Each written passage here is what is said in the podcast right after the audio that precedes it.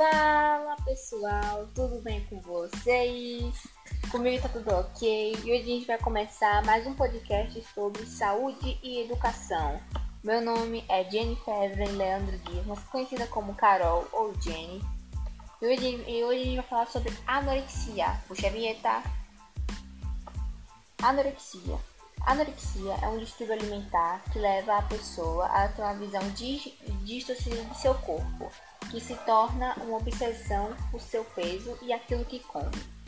Esses casos de, de, de anorexia por ano é mais de 150 mil só no Brasil. O tratamento é feito com auxílio médico.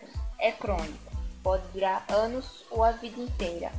Geralmente é diagnosticado pela própria pessoa não requer exames laboratoriais ou de imagem. Sintomas: a pessoa pode ter no corpo baixa temperatura corporal, desidratação, desmaio, fadiga, osteoporose, pressão baixa, tontura ou distúrbio do equilíbrio.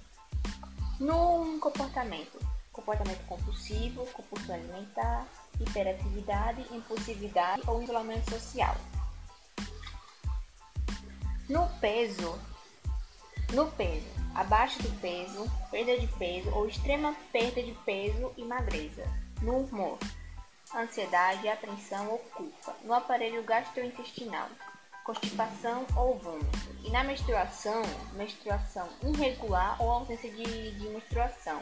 No desenvolvimento, crescimento lento ou puberdade atrasada. Sintomas psicológicos, depressão ou medo.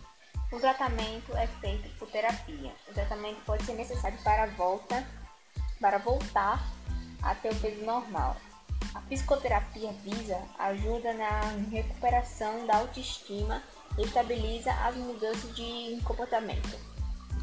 Conclusão: concluímos que anorexia é um distúrbio alimentar, que eu acho que a maioria das pessoas conhece, que é aquela pessoa que, quando se olha no espelho, ela não se vê totalmente magra, magra, magra.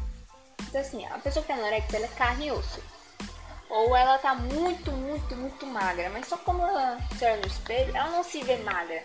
Pelo contrário, ela se vê gorda, gorda, muito gorda. Isso é um problema muito sério, que é mais de 50 mil casos que vem no Brasil. Então, para a gente evitar esse sintoma de anorexia, nós vamos ter o quê? Autoestima elevada, se achar lindo, você deixar o cara mesmo.